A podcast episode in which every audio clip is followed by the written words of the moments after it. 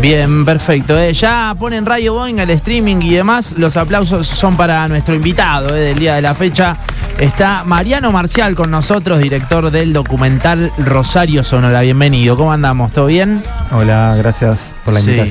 Eh, cuando me dijeron que eras Deep Mariano, ahí dije, ah, Deep Claro. Mariano. Le dije lo mismo, boludo. Todos Claro. dicen Tim Mariano.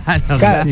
Lo que pasa es que lo que tal El vez. nombre artístico. Claro, lo que tal vez. eh, bueno, capaz que lo del palo también, pero. digo, También, también, obvio. Yo digo que no soy tanto del palo. No y somos escuché- tan del palo. Claro, hay que y escuché mucho Di Mariano, Di Mariano, mirá. Y, y cuando leí, bueno, la acta que venía, dije, Sí, sí, mirá, sí, sí. zarpado. Ah, Bueno, perdón gustazo. por la referencia, pero bueno. No, Nada, está bien. es- Es- o sea, es quien soy. Eh, claro, claro, total. Paso. Por más que es un nombre que, que no use. No lo estás usando ahora, digamos, ¿no? No, pero no Ahí va. quiere decir que no lo vuelva a usar en algún Claro. momento. Eh, Fue parte de un proyecto musical. Ahora por ahí estoy en otra cosa, pero, pero soy yo. Pero sos vos. soy yo. sí. Sos vos. Eh, bueno, venís con este documental, me, me interesa esta, mm, esta propuesta, eh, Rosario Sonora, que cuenta, es un poco la electrónica acá en Rosario, ¿no? Eh, Sí, es una miniserie Es una documental eh, que va a tener, mm, creo que cuatro capítulos. bien. Eh, eh, tenemos uno terminado, que es el que vamos a estrenar ahora, y hay dos en proceso, y tenemos idea de hacer uno más, eh, porque cuando empezamos con este proyecto fue antes de la pandemia, Mm. con la filmación, y ahora bueno, se dilató, y creemos que por ahí la, la escena también ha cambiado en estos últimos años, y necesitamos como mm, por ahí voces nuevas que aparecieron en la escena, eh, que también cuenten un poco lo que está pasando. Mira, eh, cambia así tan rápido la, la escena, digo, pandemia es hace tres años, y, Y en bueno. esos tres años pasaron, las, pasaron cosas. Sí, también, también eh, como sociedad creo que eh, hay una deconstrucción muy acelerada en cuanto a lo que es eh, el cupo de género, eh, las disidencias por ahí dentro de la escena De una. y creo que tiene que tener voces, tiene que ser más plural, porque bueno, no sé, ahora vamos a ver el primer capítulo, por ejemplo, Sí. y no hay casi presencia femenina. Pero eh, el primer capítulo es el inicio de la escena electrónica en los 80, va, 89, 90, Claro, donde era muy, también había, había mucho hombre. claro, claro. Eh, pero bueno, es lo que sucedía. es lo que era, o es lo que Claro, era, después cambió. Claro, claro, Claro. Che, a ver, ¿puedo poner el tráiler? Ahí le pido a Vicky y lo vemos por eh, YouTube. Eh, este es el tráiler, ¿eh? Ahora va con un poquito de delay ahí, pero ahí... Más allá de hoy ser la ciudad por excelencia en cuanto a artistas de house, de música electrónica, de producciones, también tiene los mejores DJs del país.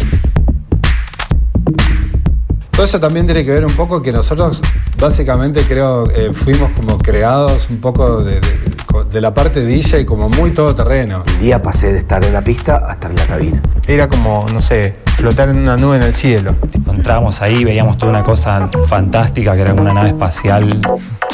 Desde afuera se veía muy bien. Dije, bueno, se puede. Y después la gente viajando por el mundo, reconocida, con notas, con mails, disco editado. Cuando la pista rosarina está prendida, no la parás con nada. Tiene energía, es pura, pura pasión, porque el rosarino al fin y al cabo es eso. Con el tiempo, las modas y, y- e internet y un montón de cosas ha sido que la música electrónica se masifique un poco más. Hoy todo el mundo tiene acceso a la música. Antes vos tenías ese disco que lo, lo miraba y decía, te pongo ahora, te pongo ahora. Capaz que lo tenías vos y nadie más. Lo que pasa que en Rosario tenemos la suerte de tener un montón de artistas de enorme calidad a cuadras de casa. Yo creo que hay muchos artistas acá, son más reconocidos en otros lugares que... en Bueno, este es el, ciudad. es el tráiler, ¿no? Del, del documental con los distintos testimonios. Va a ir así, ¿no? Con Está muchas. buenísimo. Sí, es. Está buenísimo. Está re bien filmado, aparte. Sí, eh, otra cosa que le, prestamos mucha atención. Sí, es una mm, un estudio de acá de, de Rosario que se llama Fango Films. Sí. Que nada, son muy profesionales los chicos. Claro, claro. Eh, una de las. ¿Qué locaciones usaste como para filmarlos? Eh, usamos. Perdón, re curiosidad mía, pero. No, ¿Estaba bueno, Feuer ahí sí, o no? Sí, estaba Feuer en sus, en su. apenas abrió. De una. Después está el estudio de los chicos de Fango. Después está. mm, eh, creo que en década. Ahí Mirá. en el patio de la madera. Ahí va. Eh, después hay una, hay una como en un garage. eh, no, hay, hay varias. Hay varias, hay varias. Bueno, y entonces son distintos capítulos y va a ir avanzando hacia el presente, digamos, ¿no? Claro, es como arrancamos por el principio de la escena, digamos, cuando, más que nada cuando se empezó a poner, se dejó de poner música comerci- comercial, entre comillas, en las discotecas Mm. y se empezó a poner house. Mira, En eh, que el house vendría a ser como la madre de todos los géneros que ahora hay en todas las fiestas. Ah, no sabía eso. El, el Claro. principal es el house y a Claro. partir de ahí. Sí, que es como, vendría a ser como una evolución más electrónica de la música disco. Claro, claro. Eh, bueno, eh, a raíz de eso, del- de ese quiebre, donde, por ejemplo, no sé, Tomás Caturla, que bueno, lo, lo- lo deben conocer a Tommy. sí, sí, Sí. Eh, Tommy es como pionero en Rosario de lo que es de lo que es música house. Él tenía una residencia en, en Contrabando, que era una discoteca muy masiva, Mm. que era como para 3.000 personas. Y bueno, ahí fue cuando donde Tomás se empieza a enfocar, empiezan a llegar los discos de house, de acid house, y él se empieza a animar a ponerlos ahí. Y bueno, todos los DJs empiezan a ver est- esto y ahí empieza a crecer como la, la escena. Mira. Entonces, eh, partiendo de esa base, cada capítulo va como por década Claro. hasta llegar a la actualidad, donde por ahí se, se habla un poco más de, de la problemática y de la, estig- la estigmatización que tiene el género. ¿Ahora estamos en esa para vos? Es un poco... ¿O se está superando un poco eso? Eh, en cierto modo se, se ha superado y se ha masificado, pero creo que el, hay muy pocos, muy pocas personas que tienen como libertad para hacer cosas. Por ahí grandes empresarios. Yo creo que a un nivel mucho más, más chico Sí. eh, hay muchas trabas todavía mm, por, por parte de nada mm, de ordenanzas viejas municipales. Claro. No sé, no cualquiera puede hacer una fiesta de música electrónica. Eh, Es lo que te iba a preguntar, de O- hecho, o- digamos. Que, que hay dos acá, dos o tres productoras Claro. que hacen de. Sí, sí, que está muy bien que lo hagan también, pero para mí tiene que ser algo mucho más fácil. eh, y también hay una, una cuestión de que todavía eh, el, el- el estilo de música electrónica tiene ciertas trabas que otros estilos no. Por ejemplo, podés hacer una- una- un, un concierto de rock Sí. de cualquier banda en cualquier lugar y puedes meter la gente que quieras. Y el- música electrónica tiene un, un cupo Un limitado. cupo. Entonces hay una cosa como de- todavía de discriminación del género, género. que me parece que está bueno evidenciar y revisar. Y de eso también se encarga un poco la asociación civil que conformamos, que es por ahí detectar un poco las problemáticas Claro. del género para poder desarrollar y potenciar un poco lo que es el género. Mariano, ¿en qué momento Rosario se convierte en una plaza fuerte? Porque siempre se hablaba de Buenos Aires, Córdoba, pero hoy en día Buenos Aires, Córdoba y Rosario están casi a la par las tres. Sí, o lo ves sí. en la bajada de DJ, viene un DJ a nivel internacional y tiene bajada en Buenos Aires, en Córdoba y también tiene Rosario. Y te dicen, che, Rosario cada vez está como más plantado. Bueno, yo creo que la semilla de un poco de, de Rosario como escena, eh, como, como pisar fuerte, son las primeras fiestas, las Camel y las Evolution. Perdón, no sé, no sé si podía decir un... Sí. Eh, bueno, que era una marca de cigarrillos que se dio cuenta que había un nicho y empezó a poner guita y se hacían esas fiestas, que fueron las primeras fiestas de miles de personas. Y esto estamos hablando en el año 2000, 2000 2001, 2002. Y por un lado estaban las Camel, por otro lado estaban las Evolution. Y ahí, ahí se empezó a bajar artistas internacionales, se empezó a bajar muchos artistas de Buenos Aires, que en ese entonces eran, para nosotros era, uy, traemos DJs de Buenos Aires, ¿viste? Como, era como ahora traer, no sé, a John Dewey, traer a, Martín García o cuando venía Catania acá a tocar. Em, creo que bueno, ahí empezó como el crecimiento. Después en el medio tenemos el- el- lo que es el cromañón de la música electrónica, lo que es el cromañón al rock, el, el time warp. La Time Warp, ahí, ahí es como explota la escena y después como arranca de nuevo. Pero bueno, creo que, que Rosario siempre tuvo, tuvo una gran cultura de música electrónica. Bien. Bien. Bien, recién eh, estábamos hablando un poco fuera de aire, eh, que está bueno, eh, es como medio decirte eh, qué te gustaría contar a vos, que recién contabas un poco de bueno de cómo laburan sin fines de lucro y demás, eh, que bueno, a través de, esta miniserie también llegar eh, a gente que se acerque, ¿no? Sí, sí, sí. O sea, mm, a ver, eh, nos juntamos en un momento con un montón de, personas que por ahí no eran DJs y, no sé, la presidenta de la asociación, Josi, que, que es un gran motor de, la asociación, que es la que, no sé, le mete fuerte, que ella también está en la dirección del documental. Yo por ahí estoy en la parte más creativa y artística y ella está en la, en la parte más de logística y de, de empujar. Eh, ella viene de una asociación de skate, de deportes, por ejemplo. Eh, y también tenían eh, MOD, que es una, es una agrupación de reducción de daños. Es lo que vos me decías de Mendoza. Lo que me decías. Bueno, Exactamente. ha- había una. Vuelo controlado. Vuelo controlado.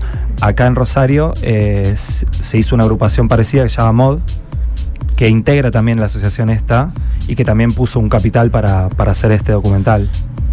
Bien, bien, excelente. Yo pensaba recién de- desde el punto de vista técnico, ¿cómo, cómo fueron esos, esos comienzos? ¿Con qué contaban? ¿Cómo hacían para, para conseguir equipos, para poder tocar y toda esa movida? Em, no, en los comienzos, o sea, partamos de la base de que no había internet. Claro, por Eh, eso. y que, y que em, se tocaba con discos de vinilo.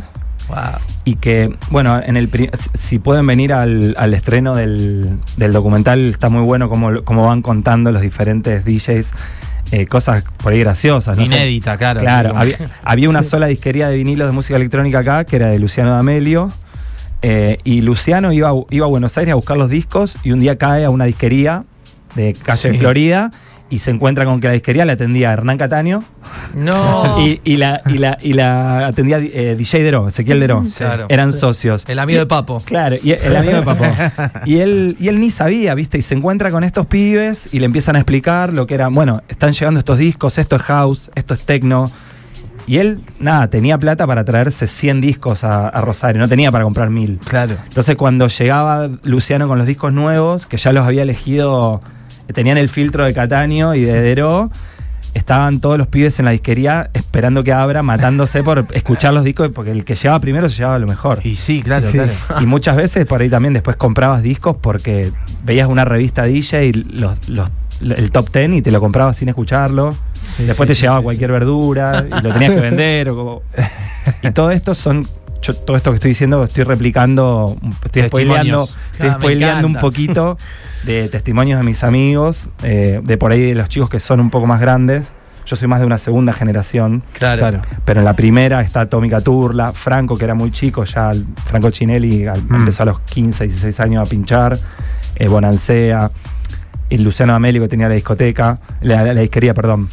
Yo soy un poquito más chico y entro como en una segunda. Entonces, Segunda eh, eh, camada. Claro. Eh, por lo que vas contando, también tiene puntos de contacto con otros géneros, ¿no? Que, te- que así esas historias de hacer fila en la disquería Sí. y conseguir el disco de la banda que a vos te, que, eh, que te gustaba y demás. Y después como que ahora se ha ido democratizando todo, ¿no? Obviamente hoy pones Spotify, YouTube y tenés ahí un acceso que me parece un poco más eh, fácil, ¿no? Para cualquiera. sí, A, eh, a la hora de, perdón, a la hora de hacer la música, ponele, ¿no? Imagino que antes era más difícil y ahora debe ser más fácil, ¿no?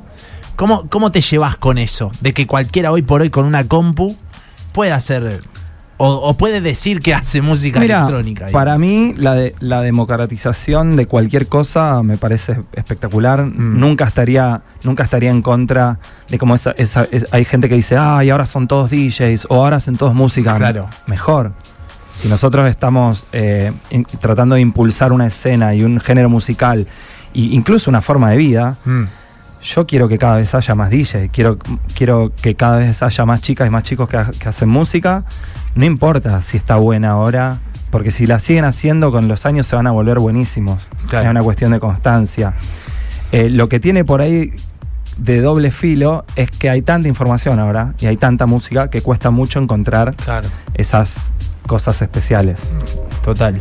Eh, empiezan a llegar unos mensajes. Qué grande Mariano, estamos esperando para escucharlo en eh, el City. Dicen por acá, a ver eh, algún audio. A ver Capo, Di Mariano. ¿Sabés cómo nos hacía bailar cuando éramos pendejos? Tengo 41 yo. Te hacía mover el esqueleto. Qué bueno, no tiene mi edad. Yo, Claro. yo tengo la misma edad. Estás en esa.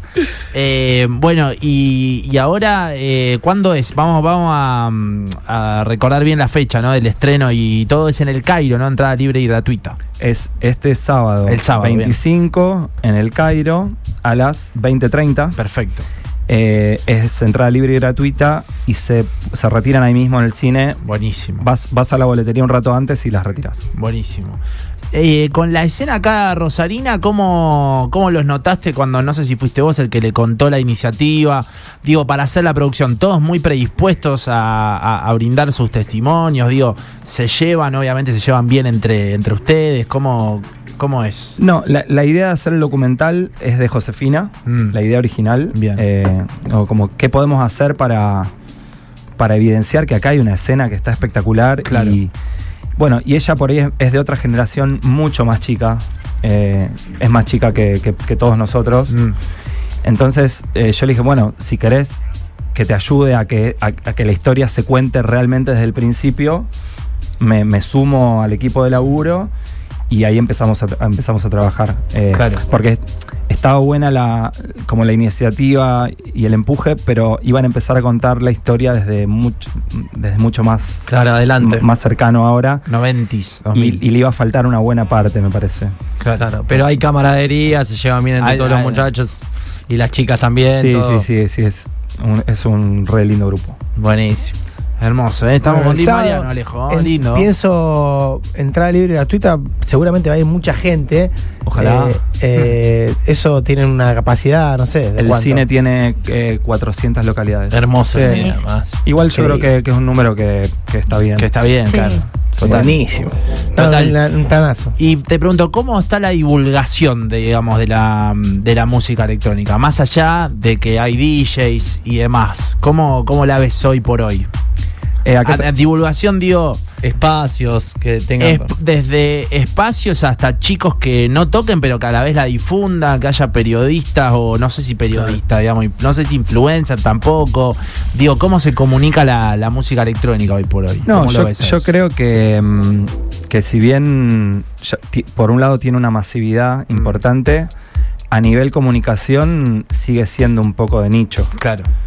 Porque, mm, nada, por ejemplo, no sé, no hay tantos medios importantes que digan, bueno, vamos con un tema en la tanda y te pongan un tema de música electrónica. Claro. Salvo que sí, por ahí te ponen uno de Hernán Cataño. El último, por que- ejemplo, que es eh, con respecto a Cerati. Claro. Cosas más claro, comerciales. cosas- o, o- o este remix de Babasónicos que hizo tal persona. Sí, Siempre mm, eh, siento como que todavía hay como una.